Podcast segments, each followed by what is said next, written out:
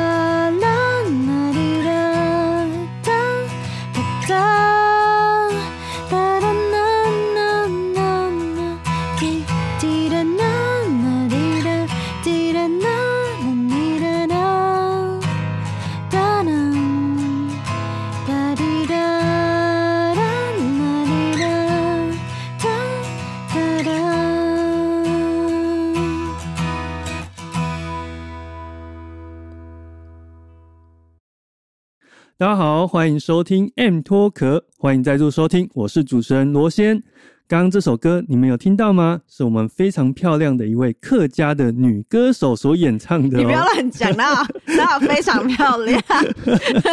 这位客家歌手呢，是我多年前在网络上认识的，有多年嘛？嗯，大概两三年，已经这样叫多年。然后呢，后来因为一个因缘际会，我有机会到现场去听他的演出。当时是在公馆的女巫店嘛，对，对。然后呢，今天好不容易千辛万苦呢，把他从桃园拉上来台北录音。讲了很多遍，然后 结果都还没有上来，这样子。对那今终于今天呢，我们要找他来录的这一这一次的录音呢，我觉得我将会是我们 M Talk 史上应该是最爆笑的一次，真的吗？因为他很爱笑，而且呢，呃，非常的话非常的多。那我们就废话不多说，来正式的来介绍这一位客家歌手叶玉婷。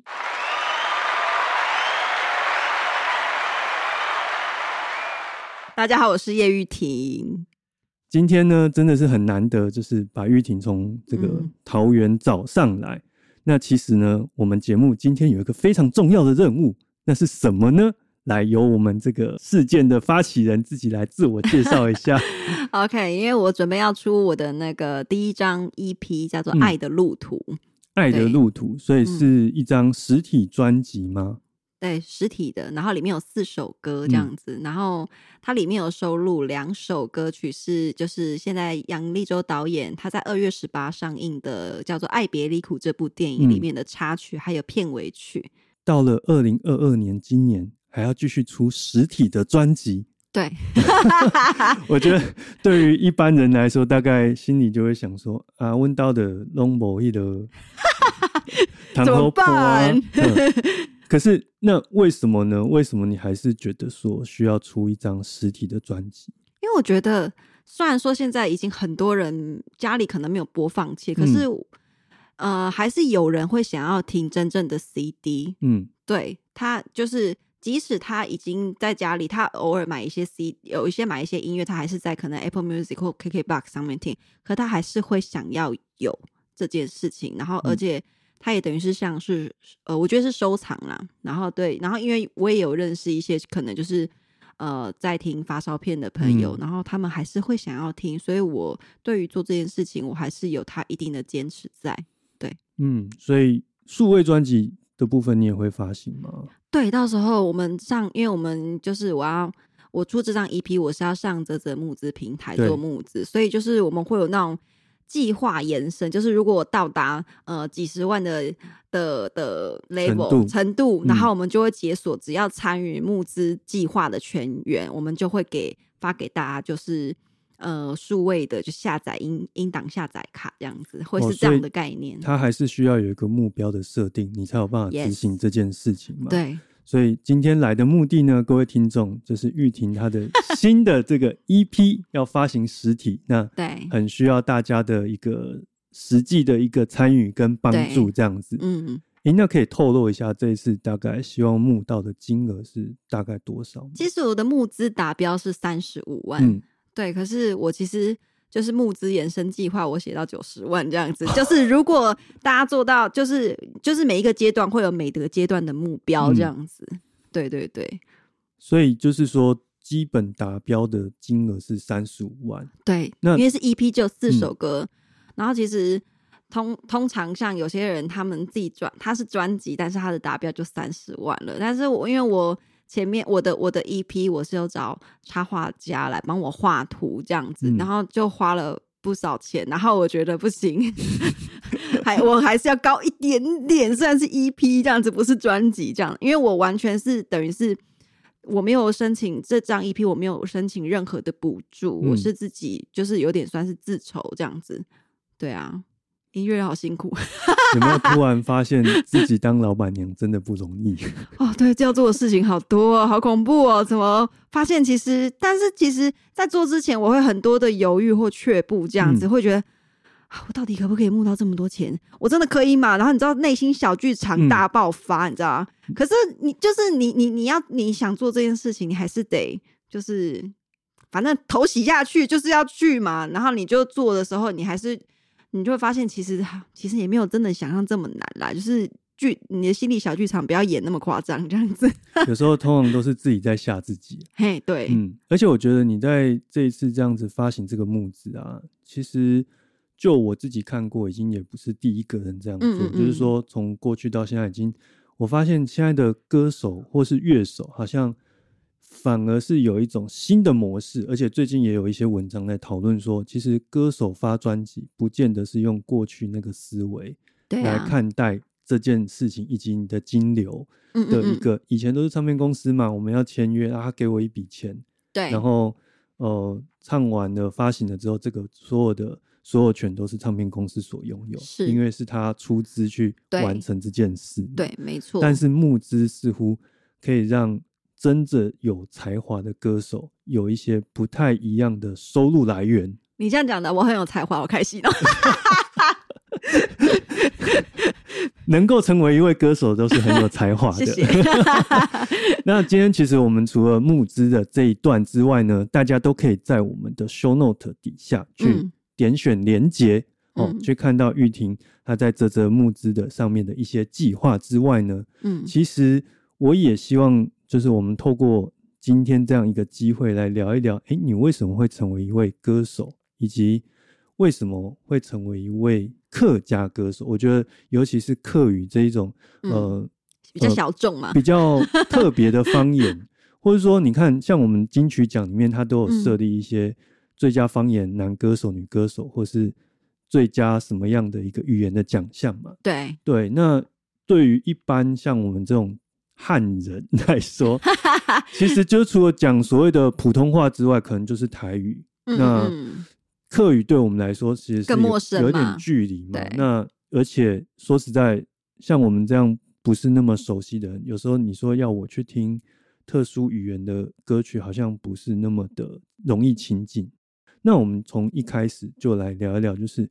哎，你是从什么时候开始学习音乐，然后觉得这是一件很认真的事情，要去要去对待它？嗯，我觉得这应该要从我幼稚园讲起。幼稚园 没有啦，应该说，我幼稚园的时候，因为我我小时候我妈她是做美容，嗯然后呢，我印象很深刻，我我我我我妈以前跟我讲过，说她怀我的时候，嗯，她一边做美容，他就会一边听广播，所以嗯你知道，从胎教就开始了。哦，对，所以就是你还在怀胎的时候就已经要成为一位歌手了。我不知道，可能是吧，我不知道。但是我印象中，我幼稚园还有国小一二年级的时候，我妈就会，她都会买一些 CD 回来。嗯那后来开始认得字的时候，我就会很喜欢，就是把那个歌词本翻开，然后因为我妈就放那个 CD，我就会跟着一起唱，我就嗯超爱唱这样子。然后我印象中，我小时候的梦想。诶，还真的就是当歌手，我不是开玩笑。我小时候第一个梦想就是当歌手。可是有歌手梦想，我相信很多人都有，对但是能够成为一位歌手又是一回事。对，要拉回到就是我后来，就是我其实他有很多个很多的经历，应该说我开始会创作这件事情，要从大学开始讲，因为我其实以前我学过很学过，我妈很很常给我学一些才艺这样子，我是家里最大，所以我妈。对，我觉得她对我期望很高，然后所以她让我学很多才艺。我嗯在国小三四年，我在四年级的时候，我妈给我学钢琴，然后当然就我后来就没有学，对，那就因为我被我被我妈揍，我就是学以前不是要写自修评量嘛，对，然后我那个时候就没有写，因为我妈说我太聪明，然后我就很我很我又我那个时候又很懒，我很讨厌写作业，我超讨厌写作业这样子。我觉得考试比较简单，就很轻易就可以考可能一百分这样子，但我很讨厌写作业。然后那一次我就是自修评量我没有写，然后我妈就揍我这样子，然后我就我就哭嘛，然后你没有跑去警察局，没有啊，然后就我妈，然后后来我记得是下午四点，我是要上钢琴课，因为她做完我就说：“哎、上钢琴课了，还不赶快去？”我就我就发脾气，我说：“我不要去啊！”我妈就说：“你以后就不要学。”然后我就、我就我就后来就放弃钢琴，然后我就后来长大了，我就有一点后悔，嗯就觉得因为其实我还蛮喜欢弹钢琴的，对。然后后来一直到到大学，就是在社团博览会的时候，我们就是看到吉他社学长姐，然后我就觉得好厉害哦，好好听哦，然后我就决定要加入吉他社。可是，但是我不知道那个时候吉他社的其实另外一位指导老师，其实就是我现在的师傅。让我确认一下，是好好听还是学长好帅？不是学长好帅，你不要这样子。没有，是真的很好听。嗯那个时候，因为那个时候我记印象很深刻，那个时候我们吉他社的那个学姐，她唱那个顺子的写一首歌，嗯然后她是原住民，她唱歌超好听，然后就觉得天籁。我那个时候就是直接被学姐吸引，然后我就决定我一定要参加吉他社。对，对，然后那个时候还没开始上社课之前，然后因为我考到的是慈济的传播系，那我们慈济传播系都会有一个呃一一个一一堂课叫做苹果咬一口，嗯就是几十几年前那个时候还没有很流行那么多人会买 Apple 电脑嘛，然后因为我们剪我们系上剪片一定都是用 Apple 啊用 Mac 嘛，嗯老师，我我师傅他就是其实是我们多媒体实验中心，他是就负责管理电脑啊，所有的相机、摄影机器材的的人。然后那个时候他就教我们上课，就上教我们如何使用苹果电脑。对，对，然后那个时候他就唱了两首歌，第一首歌是《卡灰掐》，他的创作，然后很搞笑。然后第二首歌是《故乡花莲》，然后我就被我就被吸引了哦。然后呢，结果等一下我确认一下，是他是教电脑的他不是教电脑，他其实是管理器材。管理器材，但是呢，因为嗯你、因为很多同学都没有用过 Apple 嘛，嗯，所以呢，他一定要先教，不然把电脑按坏掉怎么办？然后教着教着，吉他就拿起来唱了。没有没有，是要教之前先吸引学生，就老师你还就先弹两首歌，嗯然后呢弹完两首歌，好，那就开始上课这样子啊。下课的时候我就很开心，嗯，我就跟他说：“老师，我要跟你学吉他。”所以，我上大学的会和我师傅学吉他的契机就是在这里，这样子。对，哦，那听说你花了很多时间在学吉他，哎，对我，我虽然读的是传播系，可是嗯。我后来都跑去弹吉他，我都翘课这样子，哎每天花三四个小时。让我们想到就是以前在管乐社，大学在管乐社，然后就大家都会揶揄自己说，哦，我们是管乐系的，好，我我上大学我是吉他系的，管乐系，然后 复修经济学，管乐系复修电机工程 之类的，很正常啊，对啊，因为嗯，就是可能大家还是会想要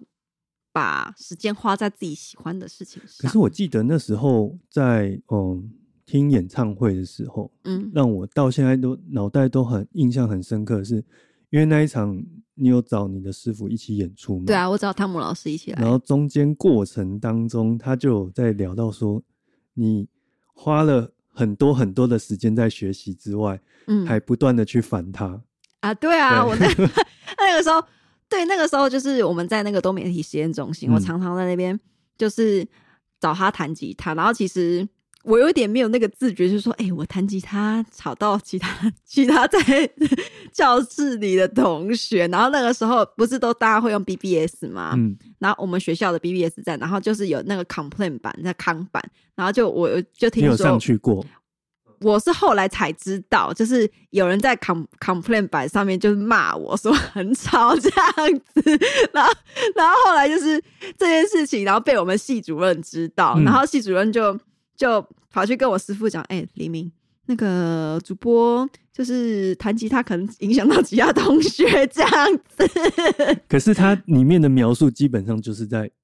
直接的讲是你这样子吗？除了我们系之外的同学，可能大家不知道在讲谁，可是嗯只要是传播系也，应该都知道是谁。哦，一看就知道是谁，就是说啊，就是就是叶玉婷，就是他，就是他，因为就是他会去找老师一直弹吉他，然后很吵这样子。诶，那你可以跟听众描述一下说你那个练习的情况啊，比如说一天是多长的时间，大概平均是多少长的时间，然后都在做些什么事情？大一的时候刚开始学的时候，差不多真的就是三四个小时，我一我还弹到起水泡，弹到老师叫我，嗯哎、你不要再继续弹了，这样子，因为你水泡破掉了，对，你你就一定要休息，你不可以弹呐、嗯，对啊，就蛮还蛮夸张，三四个小时我都翘课这样子，然后翘到就是很好笑，就是我们有有几堂课，就是老然后老师就有时候偶尔会点名嘛，那大学老师不一定会每一堂都点，然后偶尔有时候点的时候，我印象很深刻，然后就是因为我都会比较慢到教室，可能 慢到个十五、二十甚至半个小时我才到教室，然后想走进去的时候，然后老师刚好在点名，我就在门外偷听，然后老师又会说：“哎，叶玉婷呢？”然后同学就会酸说：“应该又在黎明大哥那边弹吉他吧 所以全世界都知道，？”对。你如果不在现场，就是在弹吉他。对，然后有一次最好笑，就是有一堂课，反正就老师他是让同学好像不知道是看电影还是怎样的，然后还是他找客座老客座教授来对之类的，我我我有点忘记到底是怎样。然后所以就是同学他们都在教室，嗯然后我当然是翘课啊，然后但是老师他那那位老师他。我记得他就是很喜欢去找我我师傅那边喝咖啡，然后呢，结果就是那一次呢，我就我就刚好翘了那一堂课，我去找我师傅，然后结果就是，但是那堂课老师在 在我老我师傅那边，李明大哥那边，然后我就走进去了，就是因为我已经先待在那边了，嗯，然后呢，老师他就是他们上他在上课，他就想说，反正放放电影嘛，他就出来得空就出来喝个咖啡，和我师傅聊天。结果他走进叫那个我们多媒体实验中心，他说：“你怎么在这里？不是在上课吗？”立马被抓包，超尴尬，超好笑。所以真的是因为你大部分的时间都在学吉他，对嗯，上课都没有心情，对，上课是不是都在练指法？没有了，上课就是。如果我觉得有兴趣就听，嗯然后听不懂我就呃不知道在干嘛这样子，可能写歌、写歌哦写词这样歌之嗯类的。哎、可是讲到这个，因为有的人会会演奏乐器，他不见得会创作嘛。嗯嗯可是嗯呃，我知道你有蛮多作品，尤其是还曾经有被客家电视作为他节目的片尾曲嘛。那是什么样的契机让你开始觉得说，哎、我也可以写一点东西，然后哦、开始来做创作这件事情？你说开始创作嘛？嗯，当然就是很洒狗血，就是失恋呐、就是那个时候跟学长分手了，嗯对，然后我就很难过啊，然后我就开始想说写一首歌好了嗯这样子，然后我就这样写了，我就写了我第一首国语歌，我第一首创作是国语歌这样子，哦，所以一开始其实也是一般的华语，就是我们所谓普通话对，没错，的一个创作，就是从这边开始这样。嗯，但后来好像也参加了一些奖项嘛，对，都是用国语的的歌曲去去比赛吗？嗯，其实大学的时候刚开始参加比赛，我是去参加就是那种其他像什么、呃世世新新选奖啊，或是北科大次选奖啊，还有呃那个正大精选，它是算是嗯学校之中最有名的最有。名气的，而对且我们知道很多创作歌手都是都从那里出来金选奖出来的。嗯，，对，然后我那个时候我就还蛮常去参加比赛，然后学生时期那个时候比学校的学学校办的大学大学生办的这种的比赛，我有入围的，就是北科大次选奖，嗯但是那一次我没有得名，我就入围而已。然后后来我比新选奖，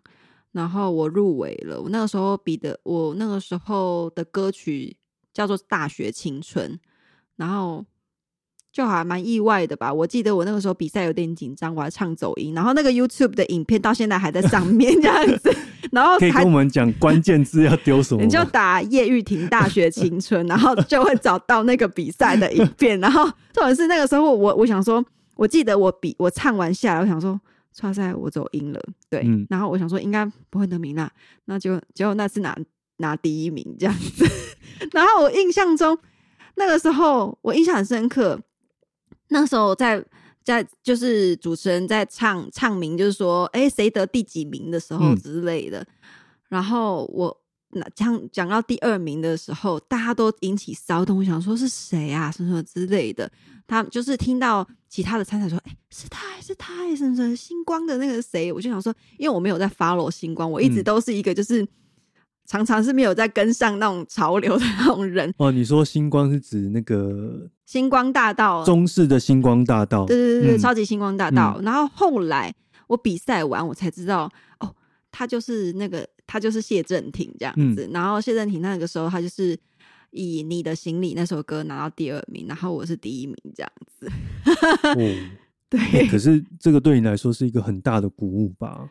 那个时候是我创作比赛，就是真的就是得名，然后嗯而且是就是一得第一名这样子，还蛮开心的。而且其实这样听起来，像这种创作类型的奖项，当然现场演出也很重要，可是对对他们来说，唱不唱走音这件事，可能不会是最主要要看的事情哦。嗯嗯嗯嗯，我觉得可能是吧，我也不知道评审到底怎么想的。我记得那时候有一个评审还写说有点说教这样子的点感觉但是拿到第一名。对，OK，所以拿到这个奖项之后，就一路开始的你往后的整个创作的一个历程。算是嗯吧。可是其实我在拿世新星选奖第一名之前，呃，因为我我开始创作歌曲之后，其实因为我师傅啊，他有去参加那个台湾原创流行音乐大奖，然后他不是比一般的华语歌曲，他是母语嘛，他就是台湾的，主要是三种语语言，就是河洛语啊，还有客语，还有呃原住民语。然后那个时候我记得是因为我是九，我其实我师傅他第一次参加原创的时候，好像是九八还是九七九七年，民国嗯九七年九八年。然后那个时候他是他得最佳现场表演奖。然后那个那一次我们有去参加比赛，然后我印象很深刻，那一次参加比赛的时候的课余组的首首奖，就是我们去看老师比赛，我们吉他社的同学去帮他加油这样子。然后呢，那一次的课余组首奖，呃，叫做林之君，然后他嗯是有点几乎是盲人，盲就是看不到的嗯盲人这样子。然后他写的一首歌叫做《吼吧河坝》，非常好听。我到现在如果要点开那个 YouTube 的影片，我都还会鸡皮疙瘩，因为嗯他写的那首歌就是他的，我觉得就是他的生命故事，我就很感动。然后你说刚刚那首歌名叫什么？吼吧河坝，河坝对，就是大三峡大坝的那个哦坝，河坝，对河流的大坝。对对对对对对，那嗯吼吼吧在客家话就是河河川的意思嗯，这样嗯子。然后那个时候，因为我老师他就说，哦，他就跟我说，哎、主播，你们那个客语所首讲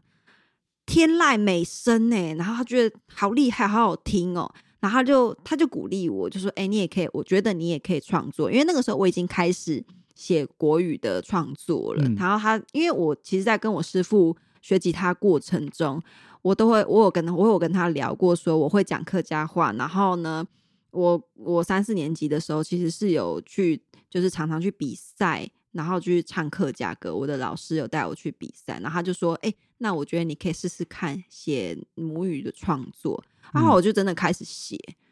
哦，所以就因为这个建议，你开始走向了客家歌手之路。对，算是这样。啊，我第一首的创作叫做《思恋》，就是思念的意思。对，嗯我们客家话叫死恋，因为有一首歌，客家话有一首传统的呃，算是小调的歌曲，叫做《死恋狗》。嗯然后，但是他是在讲说，呃，他他反正就是好像是男女的的的的的感情吧，我有一点忘了，嗯因为太久没唱了。但是我把他那个意象，就是思念这件事情，把它拿来写作家人的的转换嘛，对对对的的嗯内容，然后那是我第一个创作，然后那个时候是我记得这首歌去去参加比赛是九九八年的原创，但是其实没有入围，对，可是蛮意外的。我因为这首歌虽然没有入围，可是就是比赛过一阵子之后呢，我就突然接到客家电视台电话，嗯他说：“嗯，那个请问是慈济大学不不不哪一位同学嘛？”他说：“嗯，你有创作，我们这边是客家电视台，你有创作一首歌叫做《思恋》，我们可可以用这首，我们想要问你说，可不可以用这首歌当做我们现在即将要播的一部客家剧，叫做《水色佳男》的片尾曲？”我好惊讶哦，吓死我了！这样子，对，就是那个时候我还是学生，我记得那个时候接到电话，好像是嗯、大二吧，还是大一大一下学期，我有点忘，哇塞，好像是大二，好像是大二这样。也不过就是不到二十岁耶。对，那你还记得当时的心情吗？就是很兴奋呐、然嗯后马上就写 email，、因为那个时候在宿舍，我就写 email 给老师，老师有人找我，然后老师就很开心，他说哇，然后他就说当然好啊，虽然虽然那个时候我记得没有配吧这样子，嗯 可是我觉得现在想起来都是还是很美好的经验这样子。嗯嗯嗯，然后后来就是，我觉得这个算是大大鼓舞我，所以我后来九九年那一年的比赛，我又有去参加，然后我有写一首新的歌叫《蛋太太胆大大》，就是勇敢的意思。然后那一年就是我入围原创，然后我去比现场这样子，然后我就得佳作。对啊，哇，我就开始慢慢走向这条路这样子。成为一位真正的客家歌手，就是我们认为的像林声祥老师这样的一个 厉害的。我常跟玉婷在私底下开玩笑说，我这辈子只认识两位客家歌手，一位是声祥老师，然后另外一位就是叶玉婷。太夸张了！我就我觉得客家音乐圈还有很还还还有蛮多不错的歌手，好听的哎、啊。可是我觉得啊，到这边我就想要为什么你？我想说，为什么你不知道啊？我想说，你知道林声祥，你可能嗯应该还会知道其他的歌手啊。我觉得这就是对于一般人像我这样的一个讲普通话又讲台语的人，嗯其实我们能够接受到的，或者说知道的，如果你没有特别去去 survey 的话，可能大部分就是哦，客家歌就是林声祥，他会有画上这样一个等号。我以为会可能会是阿涛哥，因为阿涛哥也很有名。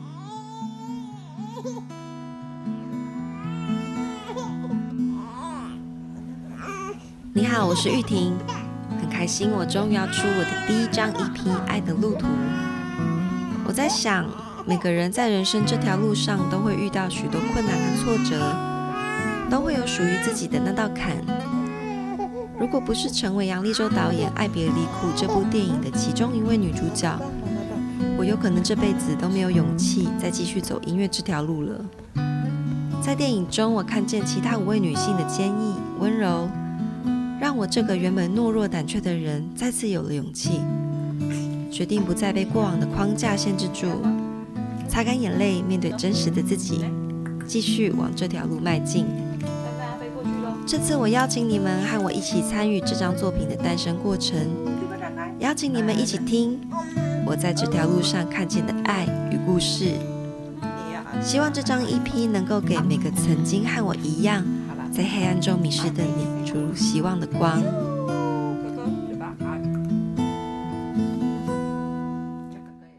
呀哈苏堂嘅嘿，and talk music and talk。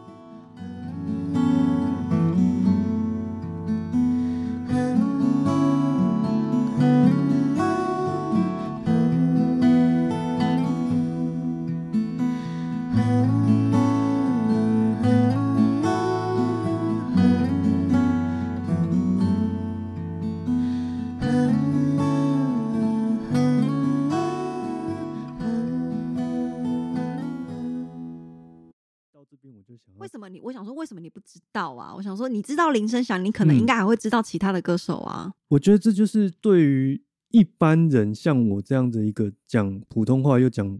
台语的人，嗯其实我们能够接受到的，或者说知道的，如果你没有特别去去 survey 的话，可能大部分就是哦，客家歌就是林声祥，他会有画上这样一个等号。我以为会可嗯。能会是阿涛哥，因为阿涛哥也很有名啊，陈友涛老师啊、哦，对对对，可是我我记得阿涛哥他的歌好像是在发烧唱片圈哦，对对对对，很有名，对可能街坊一般人在聊的时候，可能不见得会知道这个人。哦，我懂，嗯。嗯嗯嗯，那我这边其实就是想要跟你刚好借这个机会，想要聊聊说，哎，你觉得其实成为一位客家歌手啊，有没有什么地方是你觉得常常 自己想要做，可是又心有余余力做不到的，或是在推广你们的作品上有遇到一些什么样的困难吗？推广我们自己的作品哦。嗯啊，有时候我其实没有想太多，我都是没有自信，我很怕人家觉得客家歌很怂这件事情。嗯因为我大我印象很深刻，我就是我大学的时候啊，然后我们就是那个时候是流行用 MSN 这样子，对，然后我就会跟 我室友就说说，哎、你不是客家人吗？然后刚好他在跟我们班男生就是 MSN，他们用对话在聊天这样子，嗯他就说。哎、那个谁谁谁，你也是客家人吼？哎、你们来讲一下客家话这样子，然后我们就用客家，我就和我们班男生，我们就是在网络用 MSN 对话，然后讲客家话给我同学听，然后那个同学说好好笑哦，你们你们讲客家话，我们在好像在对骂，在讲脏话感觉，然后我就有一点，嗯，好像自己自己这种被就是你他们觉得客家话好像在对骂，在讲脏话，嗯因为他听不懂嘛。对，然后我嗯有一种那种自卑感油然嗯而生，这样子。对，然后而且因为好像我记得我国中的时候，我有参加合唱团，然后那个时候合唱团要去比赛，然后也是唱客家歌这样子。可是我觉得同学对于唱客家其其他其他的学学姐们啊，因为我那个时候一年级学，其他学姐还有我们一年级的其他的同学们，他们对于就是大家好像没有很喜欢，就是说唱客家歌，只是为了因为要比比赛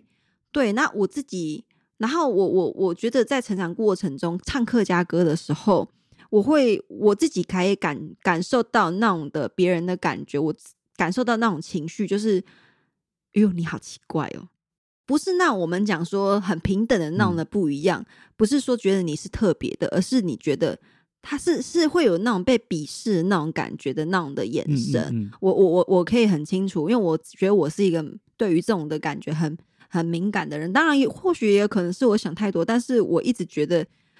就是你可以看得到对方的眼神是那种的感觉。对，所以我会嗯觉得有一段时间我其实是有点排斥唱客家歌这件事情。对，嗯就是去接触华语的流行歌曲这样可。是你讲到这边呢、就让我想到，其实在我自己的成长过程当中，因为我们其实年纪没有嗯相差太多嘛，对。啊，但是在那个成长的过程当中，我也有曾经有一段会觉得说，啊，讲台语这件事情是很很见不得光的事情。嗯哼，嗯，即便是到我们在成长过程，其实已经解开了那些禁令了，然后讲台语也不再会被处罚。可是，好像在大众媒体的传播当中，它传输着一种观念，好像讲这样的一个母语是就怂哎、嘿，欸对，然后或者是身份地位是比较低下的人嗯，才会讲台语，那是一一直到可能要到近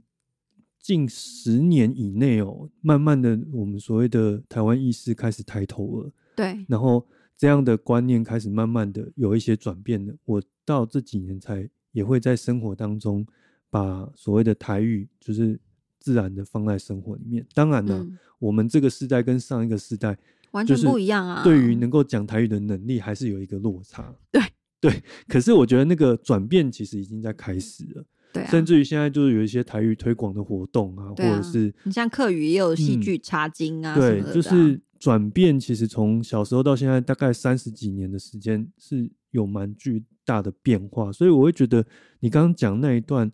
其实也不见得是因为你的问题，是整个整个环境、整个社社会环境对。可是这几年，因为我们都很推广说，就是母语教育嘛，对啊，对，即便是你在成长过程已经已经 miss 掉这一段，可是现在是可以再补回来的。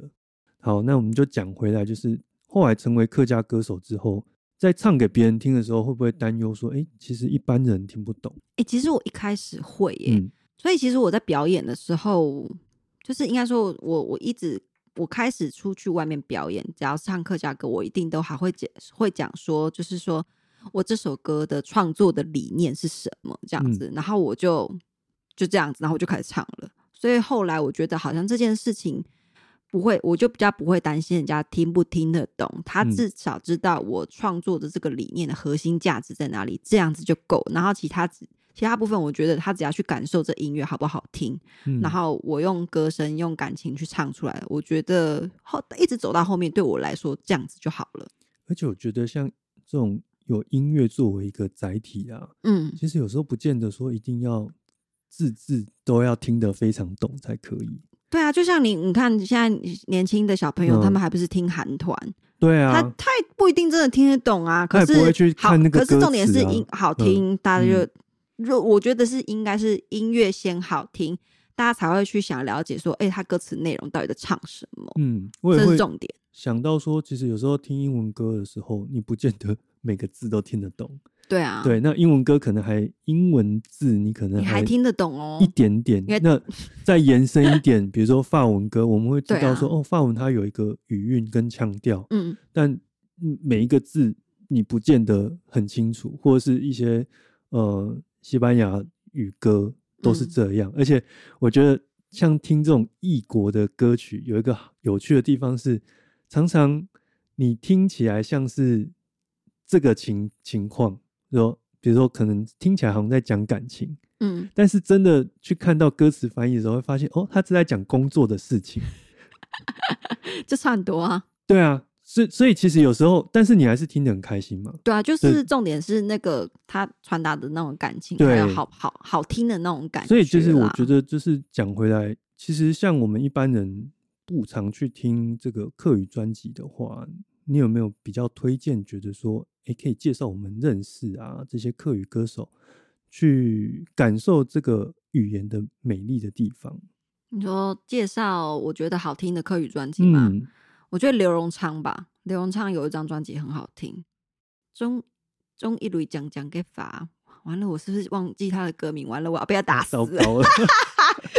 反正就是中中一蕊，然嗯后那个李静蕾的那个静，就是客家字讲那个静，李静蕾的静在客家话是讲的意思，嗯就是 say more 暗讲很漂亮的那哦个种一蕊讲讲给法，种一种一朵很漂亮漂亮的花这样子。嗯我记得那张专辑还蛮好，蛮好听的，对，就。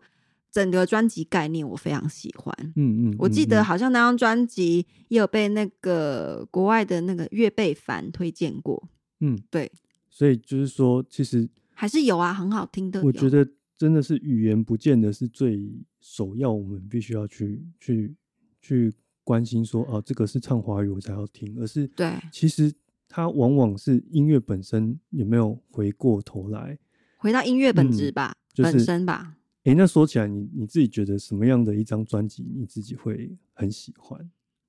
你有有要分哪个语言吗不？用，就是你自己。在听一张专辑的时候，我觉得就是以利高路的第一张专辑，哎，嗯就是因为我我觉得我听音乐蛮龟毛的，嗯，就是大家这个只会买可能单曲，因为大家都知道可能现在的，呃，我这样好像骂到其他人，就是有现在大家有些人就是觉得他只买那一那张专辑里面的一首歌、嗯对两首歌而已，大家不会买整张专辑，因为大家可能怕踩到雷。嗯可是我在，因为我自己本身是音乐人，所以我会想要直接买整张专辑，我要去听他整张专辑的概念，然后呢编排铺陈的那种感觉。那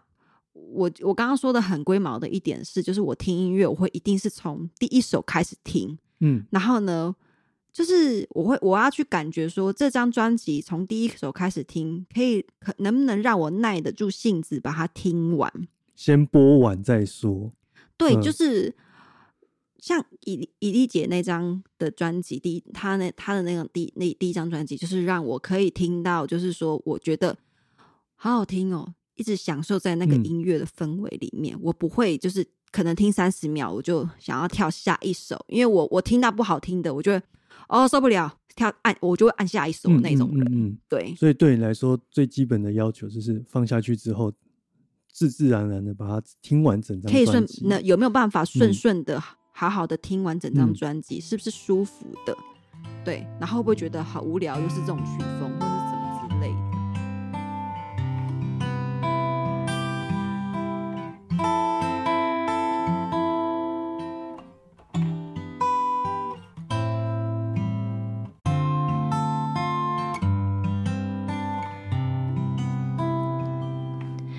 伫阮阿嬷迄个时代，生查某是毋值钱，产只家庭的查某囡仔，要互别人做新妇啊。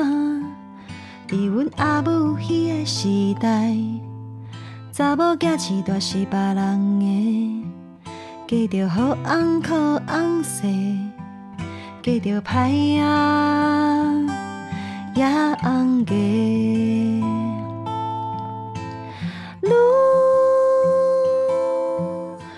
人啊，你敢认为你是菜鸡仔命？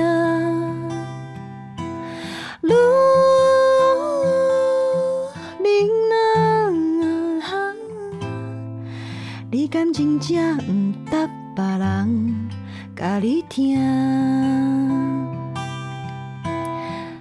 大家好，我是客家歌手叶玉婷，你现在收听的是 M Talk Music and Talk。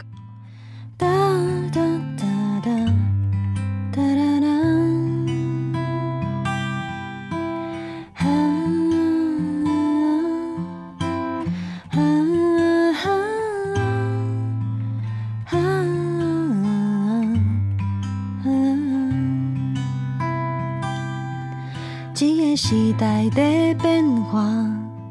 人讲生查甫查某共款好，毋过有人足坚持，一定爱生查甫来捧香炉。一出伤心的戏继续播，你啥物时阵才知影？你会当为这个命运解脱，莫甲甘苦搁一摆，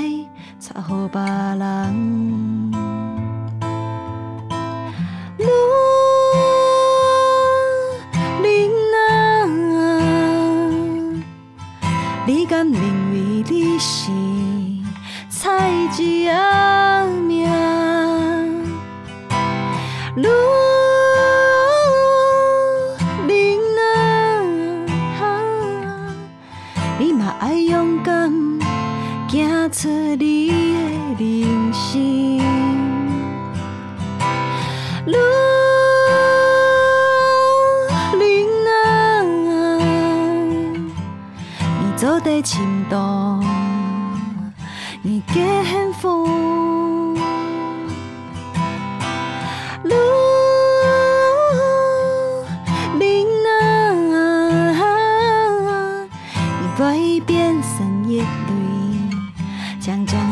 发。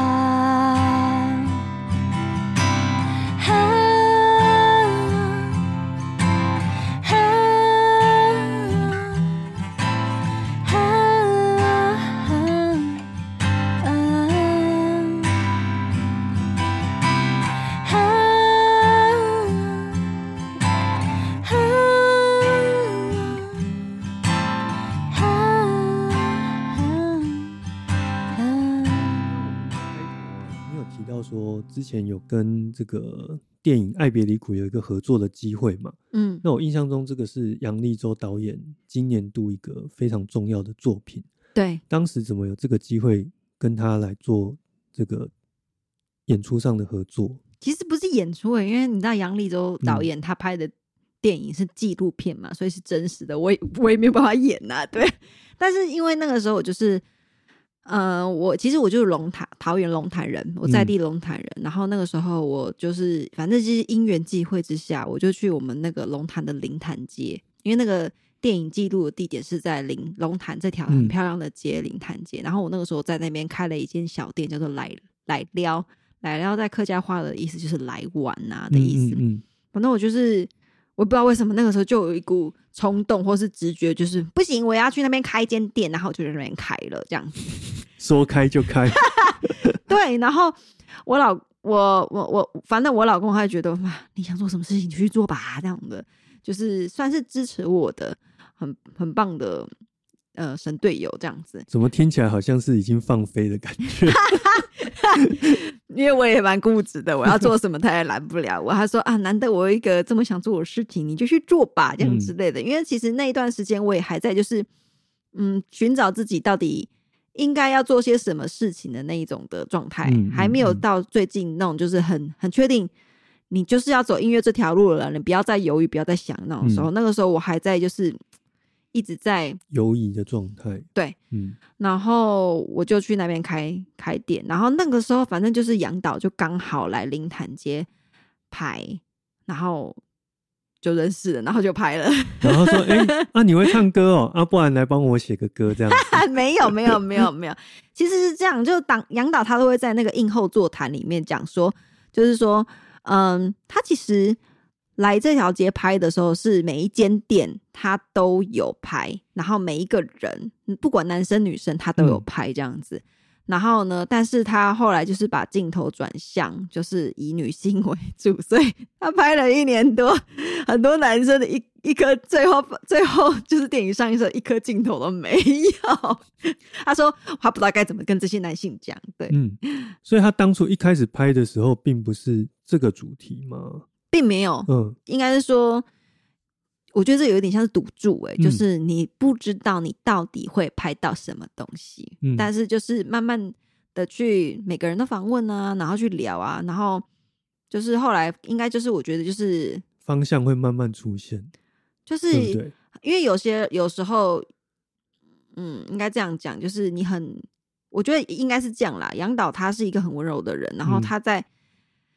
问话的时候，有时候就会勾勾出一些大家的可能心里的话或什么之类的，然后他就是问出了那些呃这些，就是我们《爱别离苦》里面其实有六位女主角，那我诶那顺便帮我们介绍一下《爱别离苦》大概在说什么？他其实是在讲说这条街里面主要这六位女性，我是嗯其中一位，对。然后这六位女性的故事，然后这个女性这六位女性的故事的内容有包含了像是男女不平等，嗯。然后还有单亲妈妈，嗯。对，然后还有呃同志女性同志，再就是权势性侵，嗯。嗯，还有再就是追求梦想，然后再就是最后是我的这个部分，我我都跟大家讲说我在里面负责生小孩 这样子，对，然后主要是这样子，然后就是这部电影，我觉得它应该这样讲，它呈现了呃我们台湾女性长期在社会中面对的困境，嗯对，它主要是在表达这样的议题，这样子。对嗯，所以听起来也是一个有点沉重的纪录片。是，但是嗯我觉得我呃在这边可以跟杨导说，很真的很感谢他嘛。对，嗯嗯嗯就是就是我那个时候后来看到我第一次看毛片的时候，我真的哭的超惨的。然后第二次看，就第二次看是金马神秘展，金马神秘影展这样子，它是神秘场这样子。嗯我第二次看也是哭，第三次看也还是哭。但是我觉得我看到后面真的觉得就是。嗯、我们的我们人有时候会一直把，就是可能你目前遇到的伤痛，然后呢，一直你会从那个漩涡里面，就是你有时候会是爬不出那个漩涡，嗯离不开那个嗯嗯漩涡。可是我后来看了之后，你会发现其实自己很幸福，对。然后后来我就我其实后来就慢慢的走出来，就是可能就是说我我我小时候或原生家庭啊，或者是说从青少年时期遇到的那些挫折，这样子，我嗯现在已经可以笑笑的面对这些事情，这样子。哦，因为你在当下的时候，其实是没有办法以一个第三者的角度来看这件事情，所以就会沉浸在那个情绪当中。会走不出来啊，嗯然后也是会有点那种忧郁的忧郁的状态。嗯然后后来就是真的是，我觉得杨导的这部片，我觉得算是给我了很大的力量力量、嗯力量和支持。因为其其除了我之外，其他的女生，我觉得我都可以看到她们的勇气和坚毅和温柔的那种的感觉。嗯，对，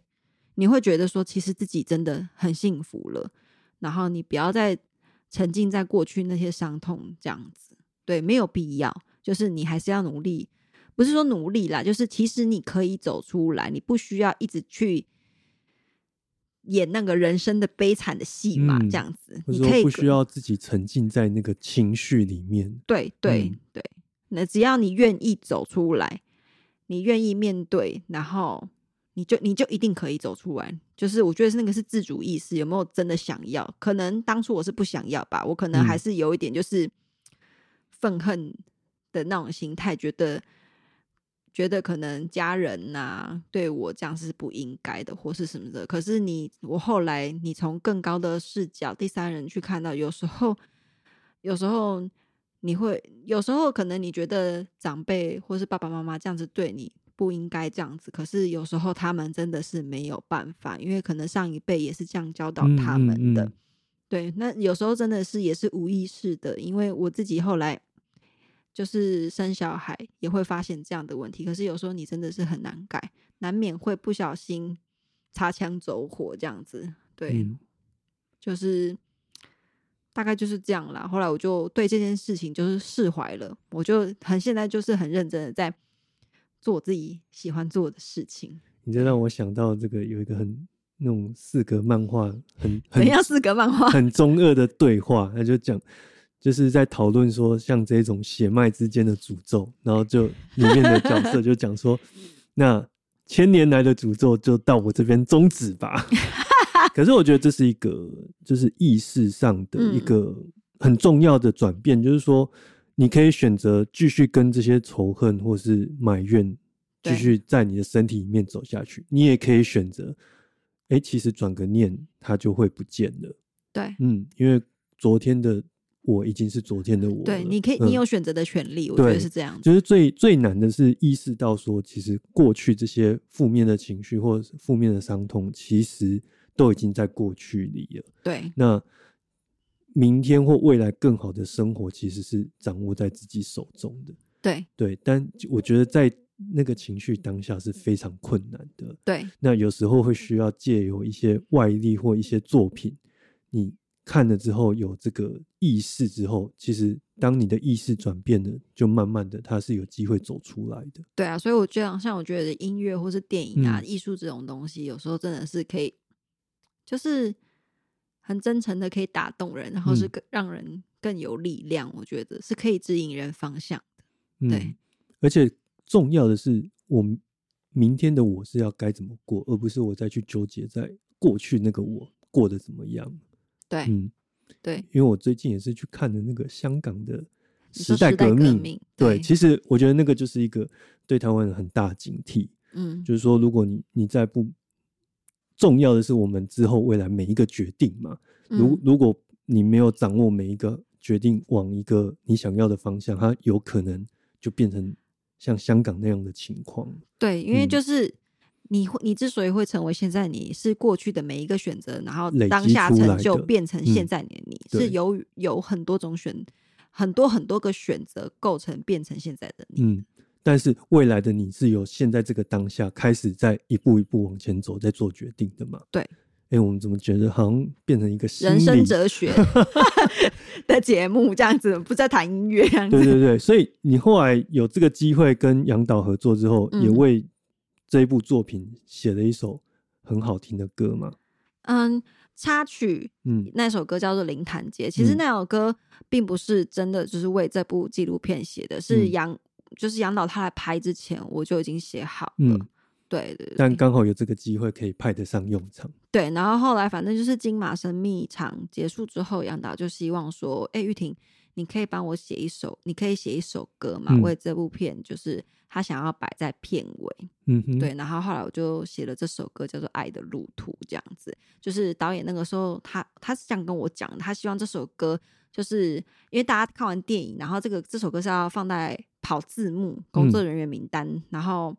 的的这个地方，然后他就跟我说，他希望是大家听到这首歌的时候，就是嗯、呃不管你是八十岁、九十岁的老人家，不管是男还是男还是女，他希望看到的人听到的这首歌，他听的这首歌都可以想到，就说被妈妈拥抱在怀里那种很温暖的感觉。哇，他指令下这么明确，对，然后我嗯就、我就我就后来就做出这首歌这样子。对哇！所以下一次如果大家在看这部纪录片的时候，嗯，就是要特别的把时间留到最后，千万不要在跑字幕的时候就把它卡掉了，对，因为那个嗯还蛮重要的。因为在电影院有可能啊，其实我都会看完，我会想要嗯看一下，就是说，哎、这个演员或者什么，像就是是谁这样子，是谁吗对对我觉得公因为一部电影是需要很多的，就是工作人员一起完成，众人集合众人的力量嗯嗯嗯这样子。而且有对时候那个在跑的时候，你会看到很多意想不到的人出现在里面。对对嗯对，OK，所以呃，之前跟杨导演合作的这个计划，就是衍生了你后来有这个募资的一个 EP 这样子 EP 嘛，对不对？。对那据我所知，好像你为了这个 EP 花了蛮多的心力在里面，然后 在募资的过程当中，有学到一些很多过去没有学过的东西。就是其实一开始我是真的不知道该怎么下手，要嗯怎么做，就是要我到底要怎么宣传啊？我要怎么告诉人家我我现我准备要出一批，嗯怎么去吸引人家这样子？然后后来就有老师跟我跟我说，就说你这一个故事就好啦。讲的很简单呢。对，他就说他跟我说，你就是看着镜子，嗯，看着自己的眼睛，因为眼睛就是灵魂之窗啊。你看着你的眼睛，你是不会说谎的。嗯对，你就老老实实跟大家说你的故事。一开始我是这样子，然后就是这样子去告诉人大家我的故事，这样。然后我后来觉得，哎，好像也蛮有趣的，这样子去回溯你的这一路走来的一些发生的，你觉得想要告诉大家的去有趣的事情，然后为什么你会变成现在的这样子的你，这样子，我觉得还蛮有趣的，就是跟跟写歌有点不太一样。对我觉得还蛮好玩的。我就觉得，哎、发现就是，我觉得我会继续想要，除了说写歌，也会想要就是告诉大家我的故事啊，这样子的。嗯我觉得。就是因为我觉得，我觉得我蛮多 有趣的鬼故事可以分享大家的，大家会觉得是哇，真的是我我当下其实我现在写的时候，我最近写到第五篇了，嗯对，然后我就觉得，哎、我的人生真的是就是像我我，因为我 EP 里面有收录一首歌叫做《人生如戏》，其实这首歌是原本杨导他叫我写，然后后来就说，哎、玉婷，我不是要有歌词的。这样子，因为那首歌等于也是我看完《爱别离苦》之后的观后感，嗯我就觉得，哎、人生如戏，戏如人生，我就后来就写了这首歌叫《人生如戏》，我就收录在 EP 里面这样子。那我我，然后我最近就在写关于我的故事的文章，我就突然觉得就是，哎、我的故事真的蛮有趣的，这样子，这很像八点档啊，对，超夸张的，各式各样的人际 关系的冲突。对这个哎、你会丢在你的粉丝页上面，对不对？对，我这些现东西都会丢在粉丝页。关于故事啊，还有募资，我会丢在粉丝页。嗯但是就是现在我，现在我我说故事这个部分，对的那个连载，我是以就是放在我个人的、嗯个人版，但我现我然后我都会设公开，但是我会转去那个 Facebook 粉钻这样子。对，对对对因为因为这这个真的是太太离奇、太精彩了，我有些不太适合在节目里面聊，大大家可以去看去去叶玉婷的粉丝页去看，真是是太精彩，因为我我刚才跟你讲很多，真的太夸张了，我们都不？能在节目里面谈的，可是都可以去粉丝页上面看，因为那个